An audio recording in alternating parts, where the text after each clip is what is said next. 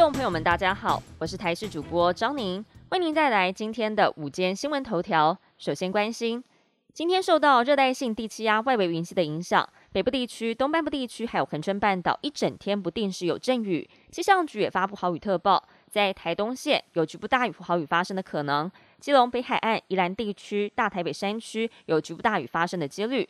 气象专家吴德荣指出。热低压外围环流和东北季风仍然会有共伴效应，最大降雨将发生在北部山区，还有东北部的山区。雨量虽然不及上一波，但是因为发生地点高度重叠，对含水量已经达到临界值的地区来说，还是有致灾的风险。而从下周开始，气温将会越来越凉。下周一二受到东北季风的影响，低温下探到十七度。随着台湾边境解封，很多民众出国时最想做的事情就是大肆的购物一番。但是回国要注意，不可以携带禁止入境的伴手礼。农委会防检局指出，有六大类商品不能从国外带入境。国人最常出游的国家就是日本，但是因为日本属于禽流感疫区国家，鸡、鸭、鹅等肉类产品不可以携带入境。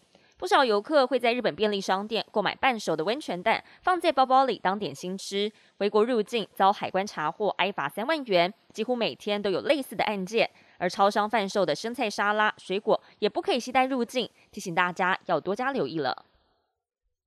近来高端疫苗备受讨论。日前有媒体引述国民党智库召集人陈一鸣说，接种高端的疑似死亡率是施打 B N T 疫苗的二点八八倍，引来指挥中心大动作澄清，说是错误讯息。指挥官王必胜说，推算的死亡率没有办法证实是否跟疫苗有关，而且样本数量太少，因此这样子的推论是错误的。高端在二十一号晚间也澄清，国内每种疫苗适用的年龄层不同，这也会影响到不良事件的通报率，自然有落差。将会委托律师提告。国际焦点：美国前总统川普卸任之后，深陷官司风波。如今有消息指出，联邦调查局在八月期间搜索川普位在佛罗里达州的住处时，发现包括描述有关中国还有伊朗的高度敏感文件。专家指出，这些文件当中的资讯一旦公开，将带来多重风险。另外，美国国会调查二零二一年国会大厦暴动案的特别委员会在二十一号指出。他们已经对前总统川普发出了传票，要求他对涉及这一起暴力事件提供证据。川普要是不配合，将会遭到指控藐视国会。而川普的亲信班农在同一天才因为藐视国会，遭到了判刑四个月。乌俄战争迈入第两百四十一天，在乌军不断挺进以及莫斯科扶植的俄战区傀儡当局已经开始撤离之下。乌国政府指控俄方打算要破坏赫尔松地区的卡科夫卡水力发电厂水坝，来保护俄军撤离。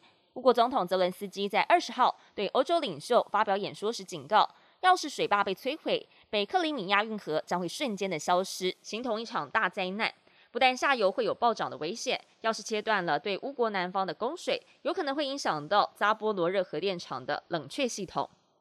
本节新闻由台视新闻制作，感谢您的收听。更多新闻内容，请持续锁定台视新闻与台视 YouTube 频道。